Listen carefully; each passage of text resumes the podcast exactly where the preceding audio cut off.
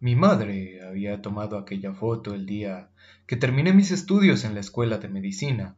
Se me veía frente al White Memorial con las manos a la espalda, sonriendo como un chaval que acaba de conseguir un pase para todo el día para los viajes de Palisades Park.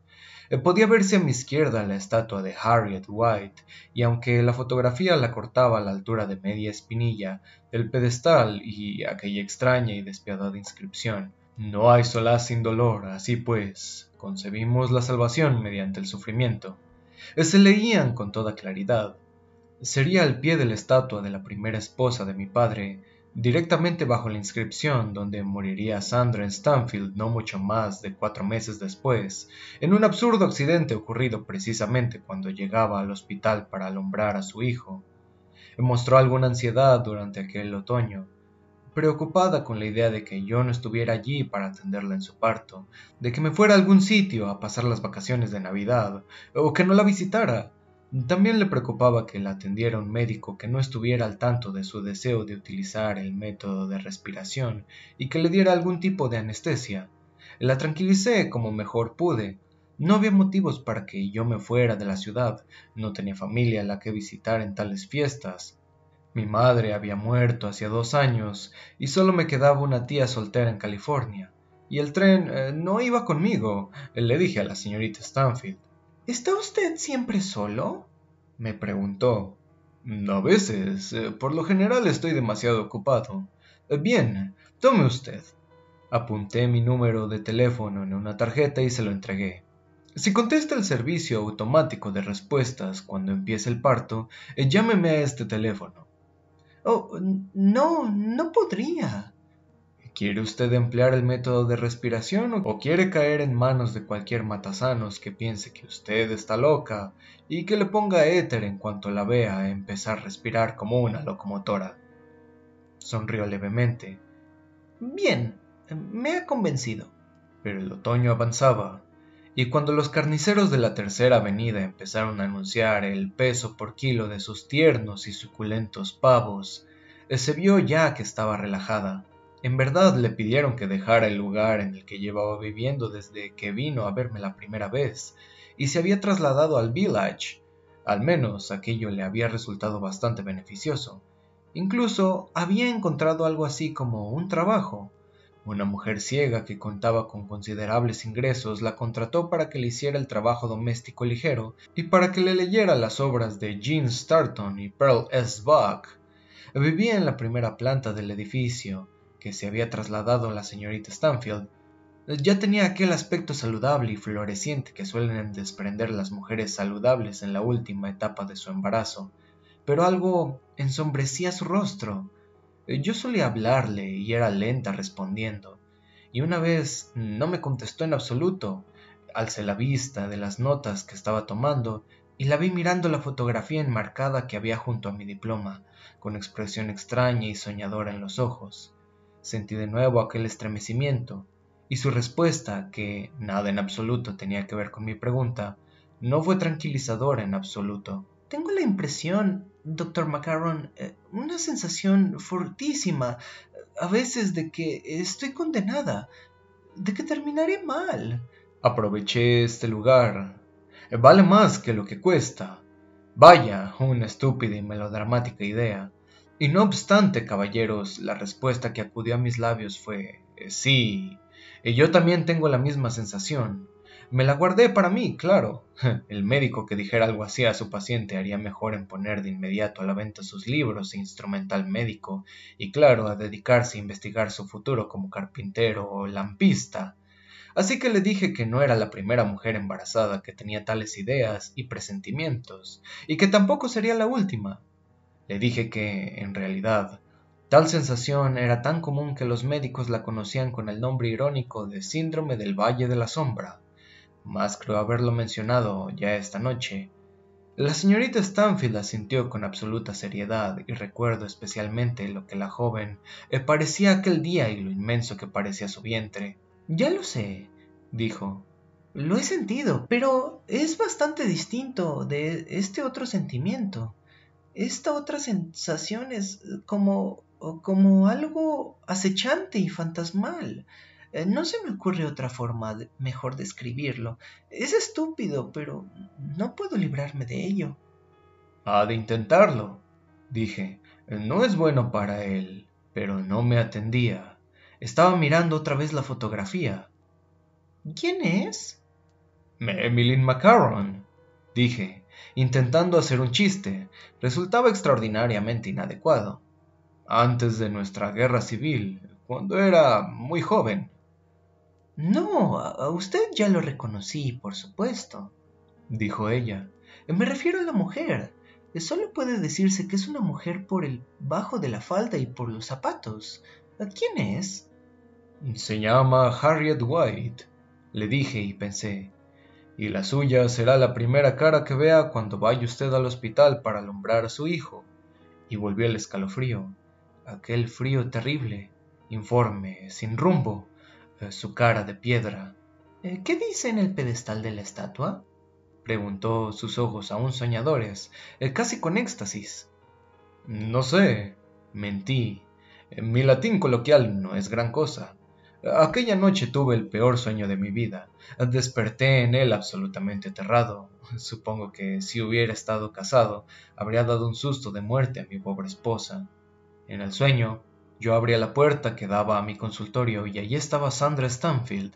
Llevaba los mismos zapatos marrones, el mismo vestido de lino blanco con ribetes marrones, el mismo sombrero algo pasado de moda, pero el sombrero estaba entre sus pechos, ya que Sandra llevaba la cabeza en las manos. El lino blanco estaba manchado y rayado en sangre coagulada. La sangre saltaba de su cuello y salpicaba el techo. Agitó entonces los ojos abiertos y los clavó en mí, aquellos espléndidos ojos suyos color avellana. Predestinada, me dijo su cabeza. Maldita, estoy maldita.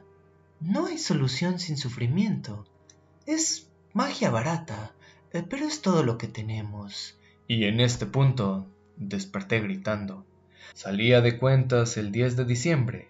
El día llegó y pasó.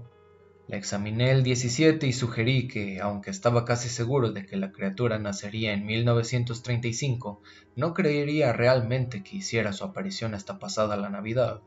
La señorita Stanfield aceptó de buen agrado. Parecía haber desaparecido de su expresión la pesadumbre que le había agobiado aquel otoño.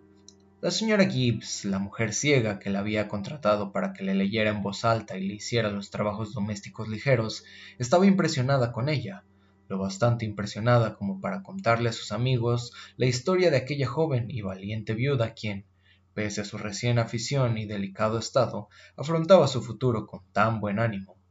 Algunas de las amigas de la mujer ciega manifestaron su interés en emplearla en cuanto hubiera tenido el niño. Lo aceptaré también, me dijo, eh, por el bebé, eh, pero solo hasta que pueda valerme bien y encontrar una cosa fija. A veces pienso que lo peor de todo esto, eh, de todo lo que ha ocurrido, es que ha cambiado mi forma de ver a la gente. A veces me digo, ¿cómo puedes dormir por la noche sabiendo que has engañado a la pobre vieja? Y luego, eh, si lo supiera, me enseñaría la puerta y exactamente igual que los demás. De cualquier forma, es una mentira, y a veces su peso me agobia. Antes de irse aquel día, sacó del bolso un paquetito de vistoso envoltorio, y lo deslizó con timidez hacia mí sobre la mesa. ¡Feliz Navidad, doctor Macaron! Ah, pero no debería, dije, abriendo un cajón de mi escritorio y sacando un paquetito. Eh, pero como yo también hice otro tanto, me miró sorprendido un instante, y luego ambos nos echamos a reír. Su regalo era un alfiler de corbata de plata con un camafeo, y el mío un álbum de fotografías para su bebé. Aún conservo su regalo, como pueden ver ustedes, caballeros. Lo llevo puesto esta noche. No sé qué sería del álbum. La vi avanzar hacia la puerta. Cuando lo alcanzó, se volvió hacia mí, posó sus manos en mis hombros, se puso de puntillas y me besó en los labios. Tenía los labios recios y fríos. No fue un beso apasionado, caballeros. Desde luego tampoco era el beso que uno esperaría de una hermana o una tía. Gracias otra vez, doctor Macaron, dijo, jadeando levemente. Tenía las mejillas encendidas y brillantes, los ojos color avellana. Muchísimas gracias por todo. Sonreí un tanto incómodo. Habla usted como si no fuéramos a volver a vernos, Sandra. Creo que fue la segunda y última vez que la llamé por su nombre de pila. Oh, claro que volveremos a vernos, dijo. No lo dudo en absoluto. Y estaba en lo cierto, aunque ninguno de los dos podría haber previsto las espantosas circunstancias de nuestro último encuentro. El parto de Sandra Stanfield empezó el día de Nochebuena, poco después de las seis, para entonces la nieve que había estado cayendo durante toda la noche se había convertido en aguanieve y para cuando la señorita Stanfield entró en la etapa media del parto, ni siquiera dos horas después, las calles de la ciudad estaban vidriosas de hielo. La señora Gibbs, la mujer ciega, tenía un amplio y espacioso apartamento, y a las seis y media la señorita Stanfield bajó penosamente las escaleras, llamó a la puerta y pasó, Preguntó si podía utilizar el teléfono para pedir un taxi. ¿Se trata ya del niño, querida? preguntó la señora Gibbs aturdida. Sí, el parto no ha hecho más que empezar, pero supongo que con este tiempo el taxi tardará mucho más. Pidió el taxi por teléfono y luego me llamó a mí. En aquel momento, las seis y cuarenta minutos, los dolores le llegaban a intervalos de unos veinticinco minutos, me repitió a mí también que se había precipitado un poco a causa de aquel horroroso tiempo. No me gustaría tener el niño en el taxi, me dijo. Su tono era sereno en extremo. El taxi se atrasó y el parto siguió su curso. En realidad, más deprisa de lo que yo había previsto, aunque, ya como dije, en los aspectos concretos no hay dos partos iguales. Al ver que la viajera estaba a punto de dar a luz, el taxista le ayudó a bajar los resbaladizos peldaños, sin dejar un instante de suplicarla. Señora, cuidado. La señora Stanfield se limitaba a sentir, preocupada únicamente por concentrarse en la inspiración, expiración a cada nueva contracción. El aguanieve golpeaba las luces de las calles y las vacas de los coches y derretía en grandes gotas cristalinas sobre la luz amarilla del taxi. La señora Gibbs me contaría después que el joven taxista estaba más nervioso que la pobre y querida Sandra, y que seguramente esa fuera una de las causas del accidente. Y casi con toda seguridad, otra de ellas fue el método de respiración. El taxista guiaba su vehículo por las resbaladizas calles, haciéndolo avanzar lenta y laboriosamente, deteniéndose casi en todas las intersecciones, aproximándose con gran lentitud al hospital. Él no resultó malherido en el accidente y pude hablar con él en el hospital. Me dijo que al oír el sonido constante de aquel profundo respirar procedente del asiento trasero le había puesto nerviosísimo. No dejaba de mirar por el espejo retrovisor para ver lo que hacía. Me dijo que se habría sentido más tranquilo si ella se hubiera limitado a soltar unos cuantos gritos, que es lo que se espera que haga una parturienta. Un par de veces le preguntó si se encontraba bien y ella se limitó a sentir cabeceando y siguió con lo suyo, remontando las olas, con profundas inspiraciones y expiraciones. A unas dos o tres manzanas del hospital, ella debió sentir el inicio de la etapa final del parto. Había transcurrido una hora desde que había entrado en el taxi. El tráfico era un caos absoluto. Más que cualquier forma se trataba de un parto extraordinariamente rápido para una joven primeriza. El conductor advirtió el cambio de la forma de respirar. Empezó a jadear como un perro en un día caluroso, doctor. Me diría después, claro, había iniciado la etapa de locomotora. Y casi al mismo tiempo el taxista vio un hueco en el lentísimo tráfico y se lanzó por él. El camino hacia el White Memorial estaba despejado ahora y quedaba a menos de tres manzanas. Podía ver ya entera la estatua, me dijo el taxista luego, deseoso de librarse de una vez de su jadeante pasajera embarazada. Pisó a fondo el acelerador de nuevo y el coche dio un salto hacia adelante y patinó. Yo había ido caminando hasta el hospital y mi llegada coincidió con la llegada del taxi solo porque no me había parado a considerar las pésimas condiciones reales de la circulación en un día como aquel. Pensaba en encontrar ya ingresada la señorita Stanfield con todos los requisitos legales del ingreso ya cumplimentados y firmados, con la primera etapa del parto concluida ya, e iniciado laboriosamente la fase intermedia. Subía yo la escalinata hacia la entrada cuando advertí la súbita y cortante convergencia de dos juegos de luces reflejadas en el camino helado, donde los conserjes aún no habían echado cenizas. Me volví al tiempo justo de ver cómo sucedía todo. Una ambulancia salía del ala de urgencias al tiempo que el taxi que portaba a la señorita Stanfield llegaba al hospital. El taxista sencillamente iba demasiado deprisa para poder detenerse. Aterrado, se limitó a pisar a fondo el freno en vez de intentar frenar solo un poco y desviarse. El coche patinó y acto seguido empezó a girar de costado.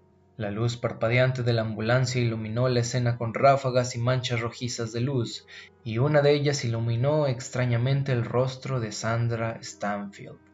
En aquel único instante fue el mismo rostro de mi sueño, la misma cara ensangrentada, con los ojos abiertos, que yo vería en aquella cabeza cortada. Pronuncié su nombre en un grito, bajé uno o dos peldaños, resbalé y caí cuán largo soy, me dio un gran golpe en el codo que me paralizó, pero de algún modo conseguí aguantar el maletín negro y vi el resto de todo lo que ocurría desde donde estaba caído. Me zumbaba la cabeza y me dolía el codo. La ambulancia frenó y empezó también a hacer heces. Su extremo posterior chocó contra el pedestal de la estatua. Las puertas de carga quedaron abiertas y una camilla gracias a Dios vacía, salió disparada como una lengua y volcó luego, quedando en la calle de las ruedas girando. En la acera, una joven gritó e intentó echar a correr al tiempo que ambos vehículos se aproximaban. Todo lo que consiguió fue dar un par de pasos y caer de bruces. Su bolso salió disparado y chocó contra la acera helada. El taxi recorrió todo el camino oscilando sin cambiar de dirección.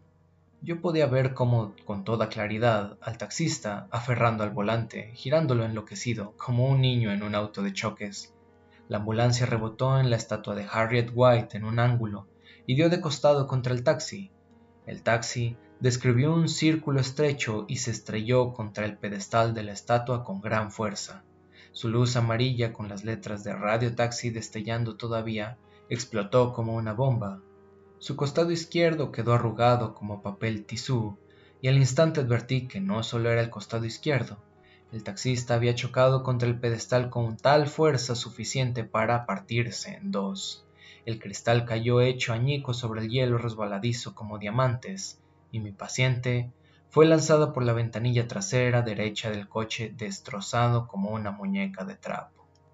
Y me vi en pie de nuevo, sin saber siquiera cómo, Bajé a toda prisa los peldaños helados, volví a resbalar, me agarré de la barandilla y me mantuve erguido. Solo podía pensar en la señorita Stanfield tirada en incierta sombra proyectada por aquella horrible estatua de Harriet White, a unos cinco o seis metros de donde se había detenido la ambulancia de costado. Su reflector, aún llenando la noche de rojo. Había algo espantosamente erróneo en aquella figura aunque sinceramente creo que no supe de qué se trataba hasta que tropecé con algo con fuerza suficiente como para estar de nuevo a punto de caer. Lo que fuera con lo que había tropezado salió lanzado, al igual que antes el bolso de la joven, más que rodar, resbaló. Se deslizó y, solo por el cabello, aún reconocible rubio, pese a estar salpicado de sangre y lleno de trocitos de cristal, comprendí de qué se trataba. Acababa de tropezar con la cabeza de Sandra Stanfield, que había resultado decapitada en el accidente. Actuando ahora con absoluto aturdimiento, llegué hasta su cuerpo y lo volví. Creo que intenté gritar en el instante mismo de hacerlo, en cuanto vi. Si realmente lo intenté, no logré emitir sonido alguno, porque me fue imposible. La señorita Stanfield respiraba aún. ¿Comprenden ustedes, caballeros? Su pecho subía y bajaba con alientos rápidos y ligeros, poco profundos. El hielo salpicaba su abrigo abierto y su vestido empapado de sangre, y pude oír un leve y agudo sonido silbante. Crecía y languidecía como una tetera que no logra empezar a hervir. Era el sonido producido por el aire al ser inhalado por su laringe, cortada y expulsado nuevamente por ella. Las cuerdas vocales, ya sin boca que formulara sonidos, lanzaban el aire en grititos. Deseé con todas mis fuerzas echar a correr, pero no pude. Me arrodillé junto a ella en el suelo helado, cubriéndome la boca con una mano. Advertí al poco la sangre cálida fluyendo por la parte inferior de su vestido y movimiento en el mismo lugar, y súbita y frenéticamente comprendí que existía aún la posibilidad de salvar a la criatura y lo supe y lo creí cuando le alcé el vestido hasta la cintura y empecé a reírme. Eh, creo que estaba enloquecido. Su cuerpo estaba aún caliente, lo recuerdo, y recuerdo también que se alzaba con su respiración. Uno de los ayudantes de la ambulancia se acercó tambaleándose como un borracho, apretándose la sien con una mano. La sangre se colaba entre sus dedos. Yo seguía riéndome, tanteando. Estaba completamente dilatada, y el ayudante de la ambulancia bajó la vista hacia el cuerpo sin cabeza de Sandra Stanfield con ojos desorbitados. No sé si se dio cuenta de que el cadáver estaba respirando o no. Tal vez la achacara a los nervios, o una especie de acto reflejo final. Era imposible que pensara tal cosa si llevaba tiempo conduciendo una ambulancia. Los pollos pueden correr un poco después de haberles cortado la cabeza, pero las personas solo dan, si es que llegan una o dos sacudidas. Deje de mirar y tráigame una manta, le dije con irritación. Se fue, tambaleante, pero no hacia la ambulancia. Se encaminaba más o menos en dirección a Times Square. Desapareció en la noche helada. No tengo la menor idea de lo que sería de él. Me volví hacia la mujer muerta, que en cierta forma no estaba muerta. Vaciló un instante y luego me quité el gabán. Le alcé las caderas para colocárselo debajo. Aún podía yo oír el silbante sonido de su respirar mientras su cuerpo decapitado respiraba como una locomotora. Todavía lo oigo a veces, caballeros, en sueños. Entiendan ustedes, por favor, que todo esto había sucedido en un espacio de tiempo extraordinariamente breve. A mí me parecía más largo, pero solo porque mi percepción se había exaltado hasta límites febriles la gente empezó entonces a salir corriendo del hospital para averiguar qué había sucedido, y una mujer gritó a mi espalda cuando vio la cabeza cortada en el suelo. Abrí de un tirón mi maletín negro, agradeciendo a Dios el no haberlo perdido al caerme, y saqué un escalpelo corto. Lo abrí, rasgué su ropa interior y se la quité. Se acercó entonces el conductor de la ambulancia hacia unos tres metros de nosotros y se detuvo petrificado. Le contemplé un instante esperando aún la manta que había pedido. Comprendí que él no me la había podido proporcionar.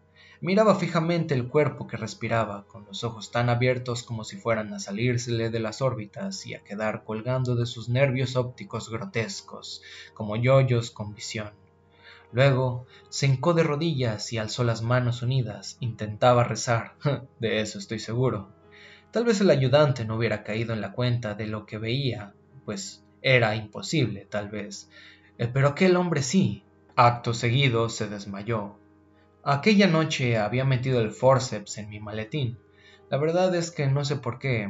Hace tres años que no utilizaba semejantes instrumentos, desde que viera un colega cuyo nombre no quiero recitar, atravesar la sien de un recién nacido e introducir en el cerebro del niño uno de aquellos infernales artilugios.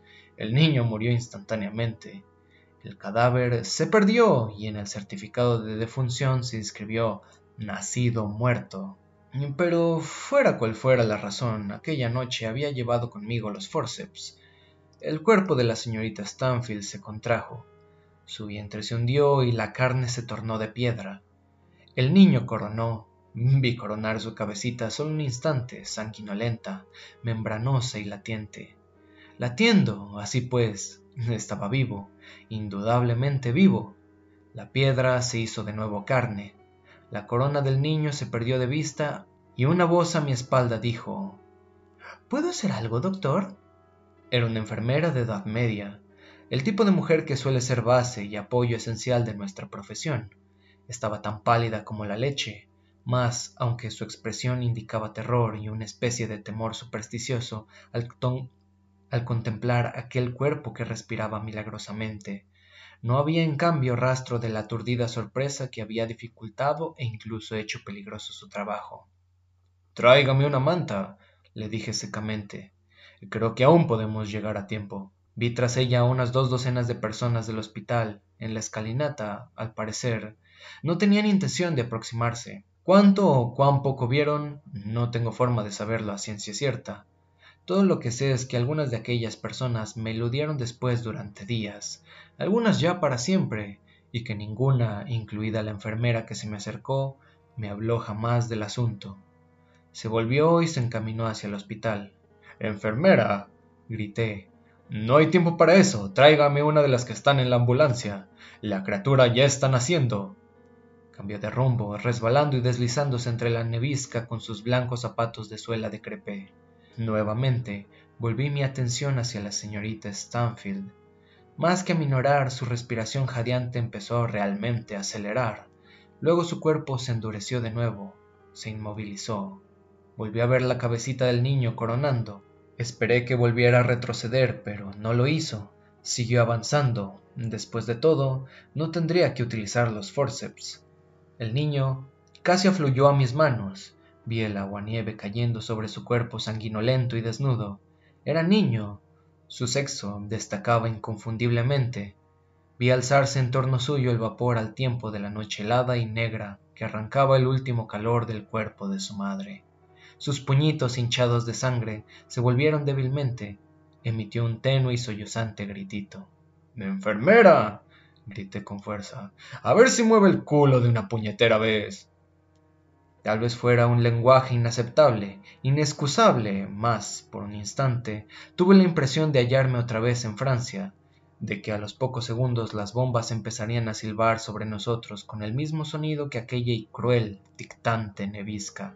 Las ametralladoras iniciarían su infernal tartamudeo, empezarían a materializarse los alemanes surgiendo de la oscuridad, corriendo y deslizándose y maldiciendo y muriendo entre barro y humo. Magia barata, pensé, viendo retorcerse los cuerpos y volver a caer. Pero usted tenía razón, Sandra, es la única que disponemos. En aquel instante, caballeros, estuve más cerca que nunca a perder la razón. Enfermera, por el amor de Dios. Volvió a gemir el niño, un sonido tan leve, tan desvalido. Y ya no volvió a hacerlo más. Disminuyó el vapor que emanaba de su piel, reduciéndose a cintas. Posé la boca de su cara respirando el aroma de la sangre y el húmedo y suave aroma de la placenta. Inhalé en su boca y pude oír que, amortiguando un susurro de su respiración, se reanudaba y acto seguido, allí estaba la enfermera con la manta en los brazos. Tendí mi mano para recogerla. Inició un movimiento para entregarme la manta y quedó de pronto paralizada, acercando de nuevo hacia mí la manta. Doctor, eh, si es un monstruo, algún tipo de monstruo. Deme de una vez la manta, dije. Démela ya, Serge, antes de que no pueda contenerme y empiece a patearla. Eh, sí, doctor, dijo con absoluta tranquilidad. Tenemos que bendecir a las mujeres, caballeros, que tan a menudo entienden sencillamente no tratando de hacerlo. Y me entregó la manta. Envolví en ella al niño y se lo entregué. Si se le cae, Serge, me ocuparé personalmente de que se coma esa manta. Sí, doctor. Observé su carrera paseo hacia el hospital y vi que la multitud que estaba en la escalinata se apartaba para dejarla pasar. Me levanté y me separé del cuerpo, su respiración, como la del recién nacido, titubeaba, se afirmaba, cesaba. Volví a titubear y cesó. Empecé a alejarme del cuerpo, tropecé con algo, me volví, era la cabeza, y siguiendo alguna orden del exterior a mí, puse una rodilla en tierra y volteé. Tenía los ojos abiertos, aquellos ojos francos y directos de color avellana que estuvieron siempre tan plenos de vida y de resolución. Seguían plenos de resolución, caballeros, y me estaban mirando. Tenía los dientes apretados, los labios levemente separados.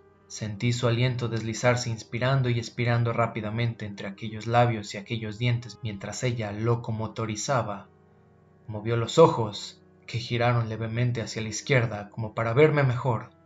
Abrió los labios y sus labios formularon cuatro palabras Muchas gracias, doctor Macaron. Yo oí esas cuatro palabras, caballeros. Las oí, aunque no de sus labios, llegaron hasta mis oídos desde unos seis metros de distancia, de las cuerdas vocales de la señorita Stanfield, y como su lengua y sus labios y sus dientes, todo lo que utilizamos para formular las palabras estaban allí mismo a mi lado, aquellas palabras surgieron como modulaciones de sonido informe, pero había nueve modulaciones, nueve sonidos distintos, igual que hay nueve sílabas diferentes en la frase Muchas gracias, doctor Macaron. De nada. De nada, señorita Stanfield, dije. Es niño. Volvieron a moverse sus labios y a mi espalda pude oír un tenue, fantasmal, el sonido de niño. Si se lo quedaron los ojos en blanco, vacíos, ya también de resolución. Ahora parecían mirar algo que estuviera más allá de mí, tal vez en el cielo negro y nevoso.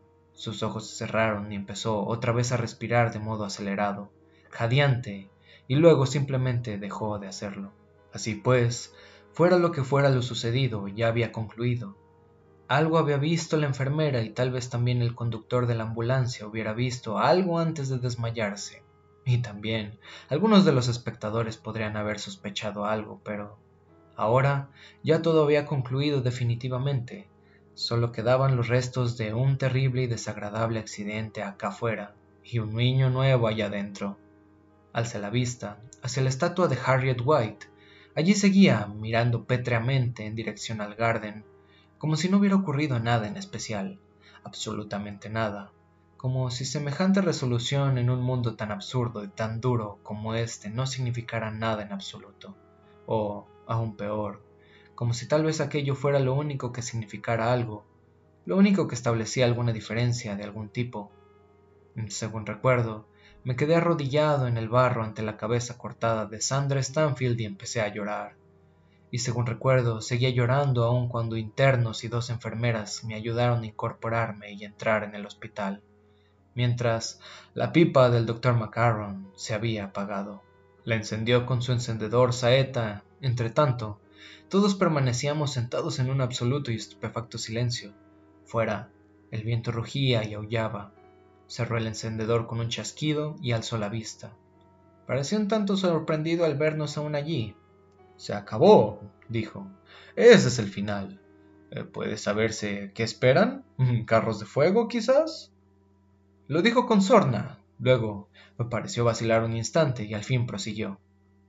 Pagué de mi bolsillo los gastos de su entierro. Compréndalo. No tenía nadie más. Sonrió levemente. Bueno, eh, también estaba Ella Davidson, mi enfermera. Insistió en colaborar con 25 dólares, que para ella eran un gran sacrificio, eh, pero cuando a la Davidson se le metía algo a la cabeza. Se encogió de hombros y sonrió un poco. ¿Está completamente seguro que no fue un acto reflejo? Me oí preguntarle súbitamente. ¿Está absolutamente seguro? Completamente seguro, dijo Macaron, imperturbable. La primera contracción quizás sí, pero la consecución del parto completo no fue cuestión de segundos, sino de minutos, y he pensado a veces que podría haber aguantado incluso más si hubiera tenido que hacerlo. Gracias a Dios no hizo falta. ¿Y el niño? preguntó Johansen. Macaron chupó su pipa. Adoptado, dijo. Y comprenderán ustedes que, incluso en aquellos tiempos, los registros de adopciones se mantenían en lo más absoluto secreto. Eh, sí, pero ¿qué fue del niño? preguntó Johansen de nuevo, y Macaron sonrió con un aire irritado. Usted jamás deja escaparse nada, ¿eh? preguntó a Johansen. Johansen movió la cabeza. Algunas personas, para pensar de ellas, lo han averiguado. ¿Qué fue del niño? En fin, si me han seguido todo el rato hasta ahora, comprenderán que yo tenía un interés concreto en saber qué había sido el fin aquel del niño. O yo creía tenerlo, o viene ser lo mismo. Me mantuve informado, y aún lo estoy. Había un joven y su esposa, cuyo nombre no es Harrison, pero sí bastante parecido, y vivían en Maine. No podían tener hijos propios, Adoptaron al niño y se pusieron de nombre, bueno, el de John sirve perfectamente. ¿Qué les parece? John les servirá. ¿No es así, amigos? Chupó su pipa, pero había vuelto a apagarse. Yo tenía la vaga impresión de que Stevens estaba moviéndose tras de mí, y supe que en algún sitio nuestros abrigos estaban ya preparados. Pronto nos deslizaríamos en su interior y volveríamos a nuestras vidas, como había dicho Macaron por otro año más, se habían acabado los cuentos. El niño que aquella noche traje al mundo es actualmente director del departamento de inglés de una de las dos o tres universidades privadas más prestigiosas del país, dijo Macaron. Todavía no ha cumplido los 45 años. Es joven. Aún es pronto para él, pero algún día será rector, no lo dudo en absoluto. Es guapo, inteligente y encantador. Una vez, con no sé qué pretexto, pude cenar con él en el club de la facultad. Éramos cuatro aquella noche. Hablé poco y pude observarle. Poseía la resolución de su madre, caballeros, y los ojos color avellana. Capítulo 3 El Club Stevens nos acompañó hasta la puerta como siempre, nos ayudó a ponernos los abrigos, nos deseó la más feliz de las navidades y agradeció a todos sus generosidades. Me las arreglé para ser el último, y Stevens me miró sin rastro de sorpresa cuando le dije eh, Me gustaría hacerle una pregunta, si no le importa. Sonrió levemente. Lo esperaba, dijo. Navidad es una época ideal para hacer preguntas. En algún lugar del corredor a nuestra izquierda, corredor que yo nunca había recorrido, sonó un reloj de péndulo. El sonido del transcurso del tiempo, aprecié el olor a cuero viejo y a madera lubricada, y mucho más suave que estos el de la loción para después del afeitado de Stevens. Pero debo advertirle, añadió Stevens mientras fuera se alzaba una ventolera, que siempre es mejor no hacer demasiadas preguntas sobre todo si desea usted seguir viniendo aquí. ¿Se ha excluido a alguien por preguntar demasiado? Excluido no era realmente el término que yo deseaba utilizar, pero sí el más aproximado que se me ocurrió. No, dijo Stevens en el mismo tono bajo y cortés de siempre. Sencillamente prefieren excluirse ellos. Le devolví la mirada, sintiendo que un escalofrío se abría paso hacia arriba por mi columna vertebral. Era como si una mano fría, inmensa e invisible se hubiera posado en mi espalda, y me hallé recordando aquel extraño sonido suave que había oído una noche arriba y me pregunté, igual que otras veces antes, cuántas habitaciones habría exactamente allí. Si aún desea preguntarme algo, señor Adley, sería mejor que lo hiciera ya. La noche está casi tocando su fin. ¿Y le queda por delante un largo recorrido en tren? Le pregunté, pero Steven se limitó a contemplarme con absoluta impasibilidad. Muy bien, dijo. En la biblioteca hay libros que no puedo encontrar en ningún sitio, ni siquiera en la Biblioteca Pública de Nueva York, ni en catálogos de vendedores de libros antiguos que he consultado y, por supuesto, tampoco en el mamotreto de los libros impresos. La mesa de billar de la sala pequeña es una Nord. Jamás oí nombrar semejante marca así que le llamé al International Trademark Commission. Tienen dos Nord registrados. Uno se dedica a la fabricación de accesorios de madera de cocina y el otro a la de esquíes de fondo. En la sala grande hay una máquina de discos Seafront. El ITC tiene registrados el nombre de Seaboard, pero no de Seafront. ¿En qué consiste su pregunta, señor Adley? El tono de la voz de Steven seguía siendo el de siempre, pero advertí súbitamente algo espantoso en sus ojos. No, si he de ser sincero, no era solo en sus ojos. El terror que sentí en aquel momento era algo que había impregnado toda la atmósfera que me rodeaba. El tic-toc regular del fondo del pasillo de la izquierda ya no era del péndulo del reloj. Era el pie golpeteante del ejecutor mientras contemplaba al condenado conduciendo al patíbulo. El olor a aceite y cuero se hicieron más intensos y amenazantes, y cuando de nuevo oí rugir el viento afuera, por un instante estuve seguro de que la puerta principal se había abierto, permitiéndome ver no la calle 35, sino un demencial paisaje de Clark Anston Smith en el que las penosas formas de los árboles retorcidos se perfilaban sobre un horizonte estéril, bajo el cual se ponían dobles soles con un horripilante fulgor rojo. Ah, él sabía perfectamente lo que quería preguntarle. Lo vi en sus ojos grises. ¿De dónde proceden estas cosas?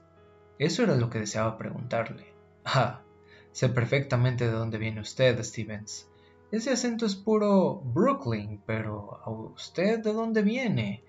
¿Qué es lo que ha implantado esa expresión atemporal en sus ojos y lo que lo ha estampado en su cara? Y además, Stevens, ¿Dónde estamos en este preciso instante? Más él aún esperaba mi pregunta. Abrí la boca, y la pregunta que mi boca formuló fue la siguiente. ¿No hay muchas más habitaciones arriba? Oh, sí, desde luego, caballero, dijo sin apartar un instante sus ojos de los míos. Muchísimas más. Un hombre podría perderse en ellas. En realidad, los hombres se han perdido. A veces me parece que se prolongan kilómetros y kilómetros, salas y corredores. ¿Y entradas y salidas? Alzó levemente las cejas. Oh, claro, entradas y salidas. Aguardó, pero consideré que había preguntado suficiente. Había llegado hasta la misma orilla de algo que tal vez pudiera volverme loco. Gracias, Stevens. Oh, por supuesto, señor. Me ofreció el abrigo y me lo puse. ¿Habrá más cuentos? Aquí, caballero, siempre hay más cuentos. La noche a la que me refiero pasó hace ya mucho tiempo y mi memoria, desde luego, no ha mejorado desde entonces acá. Cuando un hombre llega a mi edad es mucho más probable que suceda lo contrario. Pero sí recuerdo con absoluta claridad la punzada de terror que sentí cuando Stevens abrió del todo la puerta de roble ante mí. Sentí la absoluta y cruda certeza de que iba a ver de verdad aquel extraño paisaje cuarteado e infernal, a la rojiza luz sanguinolenta de aquellos dobles soles que podían ponerse y dar paso a una inarrable oscuridad de una hora, o de diez horas, o de diez mil años. No puedo explicarlo, pero os aseguro que este mundo existe de eso estoy tan seguro como la estaba Emmeline Macarron de que la cabeza de Sandra Stanfield siguió respirando separada del cuerpo. Durante aquel segundo intemporal, creí que la puerta se abriría y que Stevens me empujaría a aquel mundo y que a continuación sentiría cerrarse tras de mí la gran puerta de roble para siempre.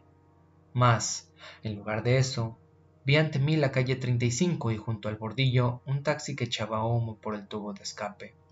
Sentí un absoluto y sofocante alivio. Siempre más cuentos, sí, repitió Stevens. Buenas noches, señor. Siempre más cuentos. Realmente los ha habido, y tal vez, un día de estos, les cuente otro. Comparte el video si te gustó con algún amigo o conocido. Suscríbete y dale a la campanita para estar informado de nuevos relatos. Síguenos en nuestras redes sociales, en Twitter como arroba y en Instagram como arroba Tale.